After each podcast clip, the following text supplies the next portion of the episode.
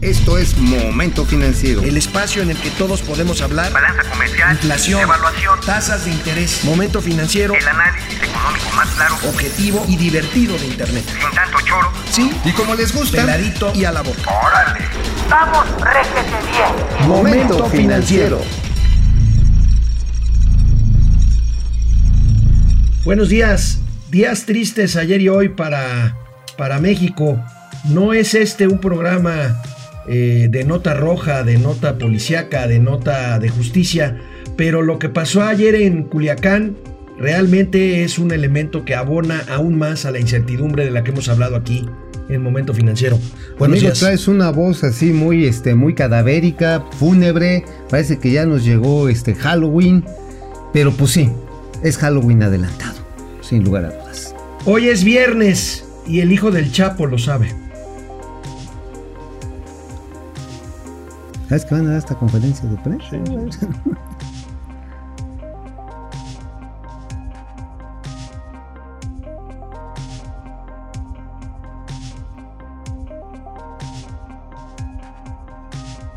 No oigo, ¿eh? Es que se va, yo no tengo ya, de hecho, está muy, muy mal. Bueno, pues les decíamos a todo el panorama que hemos dado seguimiento aquí en Momento Financiero. Panorama que hemos seguido puntualmente, eh, el escenario internacional, las amenazas de recesión, las guerras comerciales, la política en Estados Unidos, el cero crecimiento en México. Bueno, ayer se sumó episodio lamentable, batalla, la verdad. Culiacán, campo de batalla, aprenden a un hijo del Chapo Guzmán, este famoso narcotraficante, y, y lo liberan, amigo. Amigo, yo creo que finalmente te estás viendo hasta cortito. Fue la toma de Culiacán. La toma, Fue de, la Culiacán, toma de Culiacán. 17 de agosto. 17 de, de, octubre. De octubre, de hecho, un operativo mal montado. Esto hay que recordarlo. Esto fue un operativo con fines de extradición, como en su momento ya vamos a ver el video que dice el presidente Andrés Manuel López Obrador. Fracasa estrepitosamente, sale realmente todo un ejército privado, el del Chapo Guzmán, a defender, bueno, a Ovidio lo, este, Guzmán, uh -huh. al hijo menor que se dedica a chef, lo soltaron, pero uno de los hijos fue muerto. Fue muerto. Uno de hay, los hijos fue muerto. Hay nueve muertos, hay nueve muertos. Ayer, ayer había señales, ayer había señales de positivas para la firma del TEMEC, una carta del presidente a un congresista norteamericano, declaraciones de Nancy Pelosi. Quién sabe, después de lo que pasó ayer en Culiacán y las lamentables y frágiles declaraciones del gobierno mexicano, ausencia incluso de una política muy clara al respecto, pues quién sabe qué vaya a pasar hoy en una reunión, porque nos dicen, amigo, nos dicen que la DEA esperaba, las autoridades de Estados Unidos esperaban efectivamente que el hijo del Chapo Guzmán fuera extraditado lo más pronto posible a los Estados Unidos. Esperaban Pero que los dos hijos de Esperamos que los dos, que bueno. Los dos. Y pues este, la verdad, pues uno ya está muerto, a ver cómo responde la familia, que hoy tiene una conferencia de prensa sí. en el club de periodistas. Eh, ¿Cómo se llama esta calle que está ahí en Luis ahí en Moya? Filomeno Mata. Filomeno Mata número 8, ahí va a dar conferencia de prensa a mediodía. ¿Qué mensaje va a dar la familia del Chapo? El presidente de la República se fue a Oaxaca ayer ya sabiendo esta crisis en Culiacán y hoy en la mañana desde Oaxaca dijo esto el presidente. Valer más la captura de un delincuente que las vidas de las personas. Ellos tomaron esa decisión y yo la respaldé. También decirles que se trató de un operativo que llevó a cabo el ejército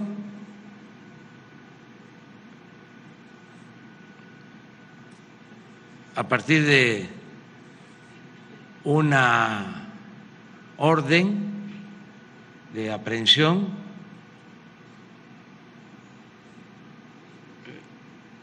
de un presunto delincuente. Pero como ya lo expliqué, eh, una reacción muy violenta y eh, se ponía en riesgo la vida de mucha gente. Bueno, pues ahora resulta que el presidente respalda y no toma decisiones, o sí tomó decisiones. Y esta decisión de liberar al hijo del Chapo, y digo, la verdad es que se metieron con uno de los carteles, voy a decirlo entre comillas, más civilizados, que ya tienen actividad comercial, que tienen actividad industrial, este, que han tratado de, como dice la familia, el abogado del Chapo, son cristianos. Imagínate lo que es el mensaje que se le da al resto de los cárteles, a los que son todavía mucho más violentos Y sanguinario. y sanguinarios. Lo que vimos ayer fue una demostración de fuerza apabullante de las fuerzas del Chapo. El presidente no quiso tomar su responsabilidad, dice que él avaló una decisión que tomó el Gabinete de Seguridad Nacional, el jefe de las Él Fuerzas es, Armadas es él, él es. el jefe del Estado mexicano es él. Pues es una capitulación, así lo ve la prensa nacional y la prensa internacional, y el presidente, fiel a su estilo, le echa la culpa a los demás y al pasado. Pues sí, la verdad está en que estamos viendo aquí que dicen, fue culpa, estaba escuchando algunas declaraciones, estoy viendo algunas marometas que están haciendo aquí algunos amlovers. De veras es lamentable diciendo, es que esto es lo que nos dejó Calderón. Señores, supérenlo. Calderón, se fue hace ocho, hace ocho años. años. Pero a ver, ¿qué dijo el presidente sobre esto? acerca de que si se demostró debilidad del Estado, eso es más que nada una conjetura de los eh, expertos, sobre todo de nuestros adversarios. Los conservadores pues no van a estar contentos con nada y van siempre a cuestionarnos. Nosotros no tenemos este, duda acerca de que fue la mejor decisión. El poder no es prepotencia. El poder no es violencia, el poder es humildad. Bueno, tenemos comentarios en torno a este tema realmente preocupante. Amigo, ¿qué es lo que Jorge? Sandoval, lo Jorge. peor, tantos mexicanos idolatrando el estilo de vida de los narcos. Efectivamente, la apología de la- del narcotráfico. Entre ellos los que ha hecho el señor Epidemio Ibarra. Híjole.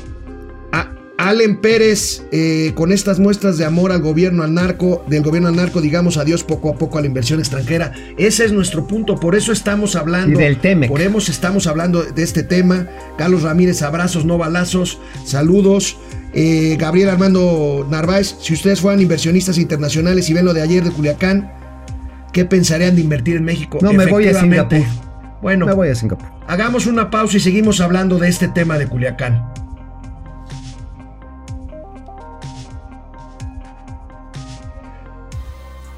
Pues efectivamente, mi querido amigo, El pues tema, el aquí tema el, es el tema tema. de hoy, el tema de hoy es este, el tema de hoy es este. eh, la culpa es de los de antes, dice el presidente. Pero también el presidente trató hoy en Oaxaca, mientras su gabinete de seguridad estaba, está en Culiacán, defiende su estrategia el presidente de esta forma. A ver, veamos. Vamos a ver. Nosotros tenemos una política definida para garantizar la paz y la tranquilidad.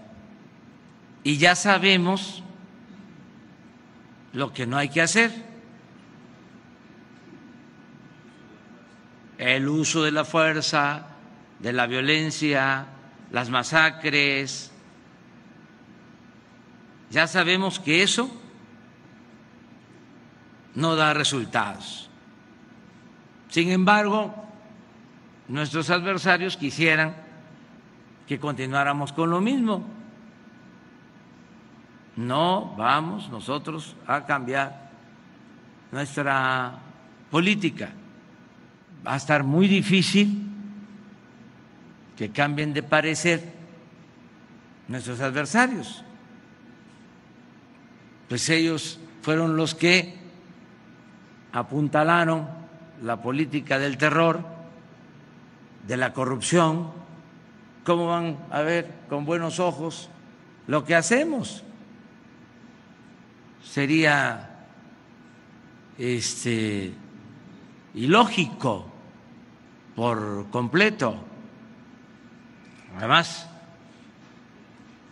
ellos quisieran que se mantuviese pues el mismo régimen de corrupción, de injusticias, de privilegios bueno, aquí hay varios datos preocupantes en torno a las palabras del presidente. Uno, pues no se le ve como jefe de ejecutivo de las Fuerzas Armadas, como le dice Lord Molécula. Este, claudica el Estado mexicano.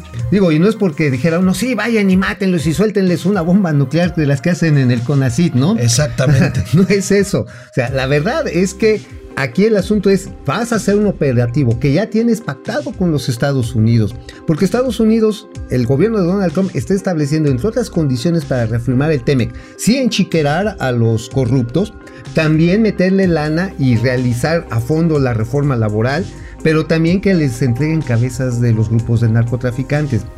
Ups, aquí lo que está volando es el TEMEC. Uno, dos. Culiacán, la región de Sinaloa, hay que dejarlo claro, es el gran granero de México. Ahí se produce alrededor del 80% del maíz, nada más del maíz blanco que comemos. Se produce una buena parte, alrededor de una, eh, pues una quinta parte, entre el 20 y el 25% de los productos hortícolas de exportación que van a los Estados Unidos. Estamos hablando que los distritos de riego más importantes están allá en este estado. Entonces, híjoles, amigo, o sea, la, vitalidad estratégica que tiene este estado hoy tomada la capital. Los maromeros de siempre dicen que esto pasaba en gobiernos anteriores en ciudades como Guadalajara, como Monterrey, como Reynosa, pero no, créanme que no pasaba, no pasaba como ayer, como ayer en Culiacán. Y además yo tengo un comentario que hacer. Criticaron, el presidente, el hoy presidente López Obrador criticó severamente las dos fugas del Chapo Guzmán. Bueno, hoy. Pues es que la idea era que los no, no lo hubo necesidad de que se fugara el Chapito. Lo dejaron. Lo dejaron lo dejaron ir. Y el presidente de la República, ante la gravedad de este asunto, se vio la verdad ya cuando le hicieron preguntas en Oaxaca porque la prensa insistió y bien. Se enojó. Eh, se enojó. Y eso sí, contra los. Y, también se fue contra los periodistas. Contra los presidente, periodistas. El presidente dubitativo. El presidente, creo, debió de haberse quedado ayer en Palacio Nacional y desde ahí encabezar la estrategia. Pero si las ayudas son re buenas. Pues sí, El mezcalito es bien sabroso. ¿Para qué? Bueno, Guelaguetza entre llamas. Veamos qué dijo también el presidente de la República en Oaxaca capital. Aquí lo tengo. Un orden de aprehensión. Orden de aprehensión provisional con fines de extradición emitida por un juez federal. ¿Se la solicitó Trump? Este, le respeto a usted. Permítame hacer otra pregunta. Eh, el asunto eh, que pasó ayer, eh, usted habla que ya no hay masacres, que ya no hay asesinatos, y sin embargo las masacres y los asesinatos siguen ocurriendo, inclusive más en estos, en estos últimos días que, en los gobiernos anteriores, y sin embargo usted sigue culpando a, gobiernos que hace mucho tiempo se fueron. Ahora usted es el, responsable de, de esta situación. En este asunto específico, ¿Reconoce usted que hasta ahora su estrategia eh, ha fracasado? usted criticaba mucho a anteriores gobiernos que no tenían una estrategia, que picaron en la... ¿De qué periódico es usted? Del periódico Reforma. Ah, claro. Lo entiendo. Pero digo, tienes todo el derecho a preguntar, pero sí me llama mucho la atención porque es... Híjole. Ojalá que así hubiera respondido a los grupos organizados del crimen el presidente, no contra los medios. ¿Te imaginas si fueras y dijimos, somos de momento financiero? En la madre, amigo. Ahora sí que, salimos volando con todo y doña austeridad. Con austeridad republicana. qué lamentable, qué lamentable. El pasado, Calderón, la batalla de Celaya. La batalla de Celaya. Qué barbaridad. Bueno, tenemos más mensajes, muchos, conectados, conectados, Muchos conectados. Saludos desde. Eh, Gabriel Armando Narváez. Ah, ya lo habíamos leído. Si ustedes fueran inversionistas y ven lo de ayer, ¿qué pensarían de invertir en México efectivamente? Pues mira Cancún a lo mejor. El muerto Barrera siempre culpando a los del pasado. Creo que a nadie le han informado que es el presidente. Efectivamente, él Desde es hace el más de un presidente. año ya, ¿eh? José Memo García, si lo retienen a Ovidio y hay masacres, al pueblo culpan a AMLO. Lo liberaron para evitar masacres, también es culpa de AMLO. No, mi querido, mi querido eh, Es Estado de José, Derecho. es Estado de Derecho. El Estado tiene la obligación de proteger a todos los ciudadanos. Por eso y para pagamos eso tiene- impuestos. y por eso tiene también el monopolio del uso de la Y fuerza cobra pública impuestos. cuando Y esta, mira que cobra un chingo. cuando ¿eh? esta se, Muchos se- se impuestos. requiere. Yuridia Lugo, muy bien, valen más las personas inocentes y a los que no les guste en otro operativo, vayan ellos y a ver que también lo solucionan suerte. Yuridia, pregúntale a los habitantes de, De Culiacán. Culiacán. Están Eh. Juan Tengo Veloz, está bien claro que no tiene estrategia y se la pasan echando culpas. Estamos en manos del crimen organizado. Juan, el secretario de, Educa- de Seguridad Seguridad Pública, Pública. Alfonso Durazo, acaba de reconocer que efectivamente fue un operativo Fallido. mal planeado y fallido. Félix García, lamentables declaraciones del presidente. Lo peor es que es justo lo que sabíamos que iba a decir en el peor show de stand-up de México. Efectivamente. Eh, Bueno, también el no pueblo eso, mexicano ¿eh? se encuentra ¿Stand-up? indignado. Jesús. Nosotros. Stand-up. Dando. Ay, ay, ay. Bueno, este, pues muchas llamadas. No, eh, llamadas, no conecto. Ya te pareces a, a- a mucho- Chabelo, muchos amigo. comentarios. Este, hijo, la verdad es que esto es lamentable. Vamos pero bueno, terminamos este tema y nos Vamos a vamos otro tema ya económico.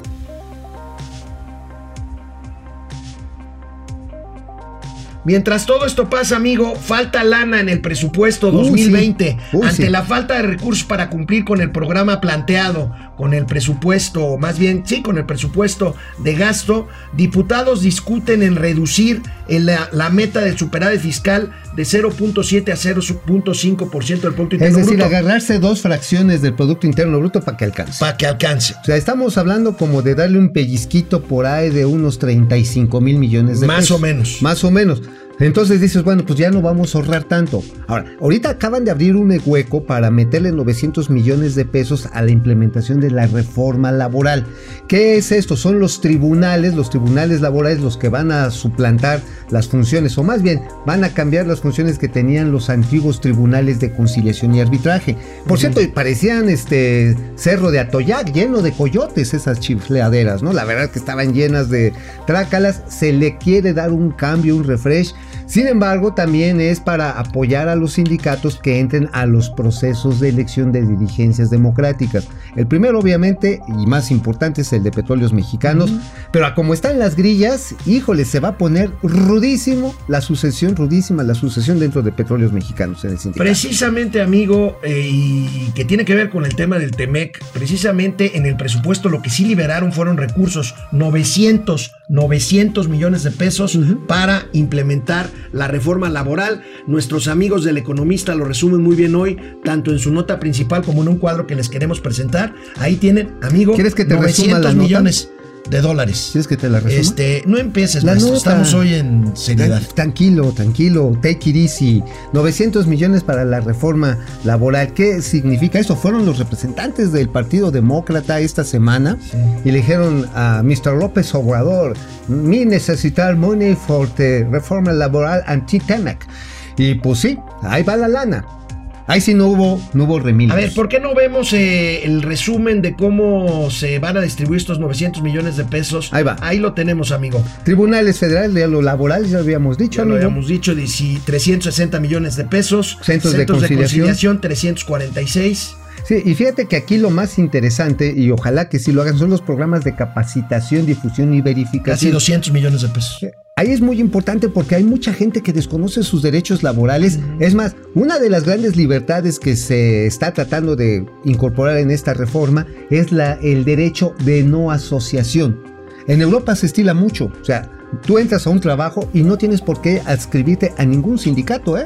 Tú puedes decir, señores, a mí no me metan en sus desmayes. A mí no me metan en, el tal, en tal mitote, no es mi asunto, yo vengo a trabajar. Es más, si quiero llegar yo a un acuerdo de subcontratación con el patrón, llego a un acuerdo porque a mejor me conviene a mis intereses y no que me metan en el mismo bloque. Eso funciona mucho para el trabajo especializado. ¿eh? Esto, esto era una buena noticia para el TEMEC, pero con lo que pasó ayer en Uy, Culiacán, pues estamos- me temo que me temo que esto no estará tan Oye, fácil. oye, además hay otro tema, hablando de la parte fiscal, tenemos un par de exclusivas interplatanarias intergalácticas, porque sí, mucha gente está preocupada, dicen, oye, a ver, al hijo del Chapo o a los Chapos los dejas ir, ahora sí te pandean, te mueven el piso, pero va sobre los empresarios, va sobre los presuntos evasores.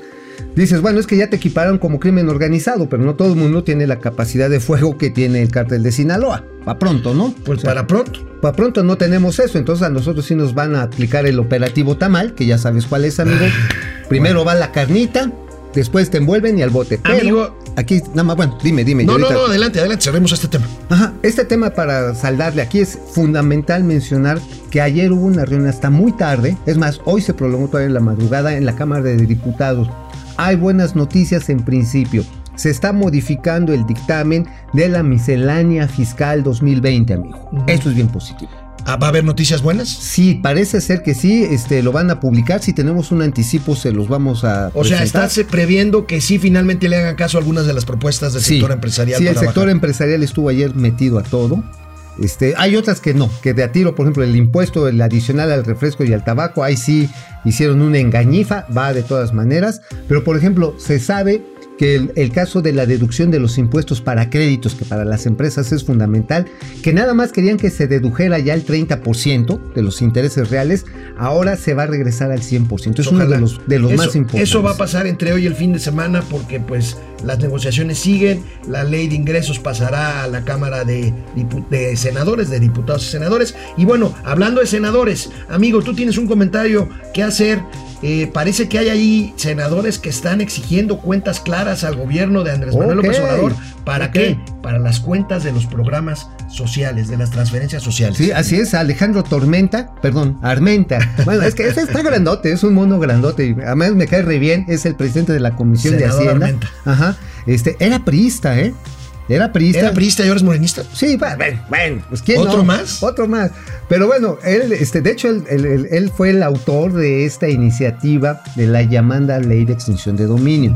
Pero por otro lado está diciendo, a ver, a ver, a ver, se le van a destinar 240 mil millones de pesos a programas sociales a través de lo que fue Bansefi, ya ves que eres el Banco del Bienestar.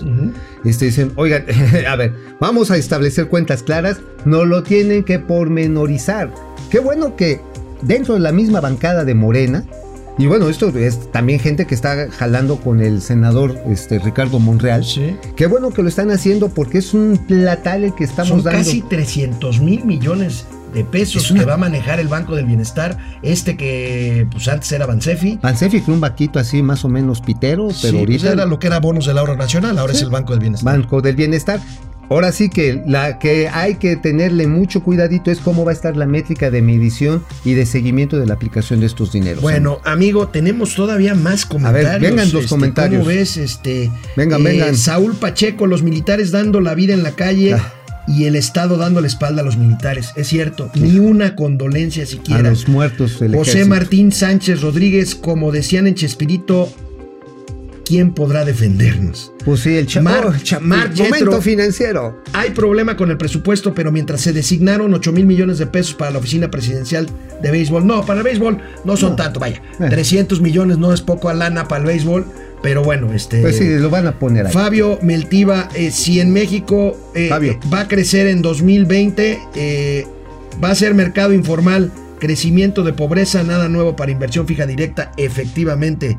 Jorge Sandoval, me encanta cómo Alejandro intenta mantenerse serio mientras Mauricio explica a su manera. Ah, ah, hombre, te amo. Bueno, este eh, Marco Antonio AC en Michoacán, como en todo el país, existe una falta de coordinación entre federación y estado. Triste. No saben cómo defendernos de secuestros, extorsión, amigo.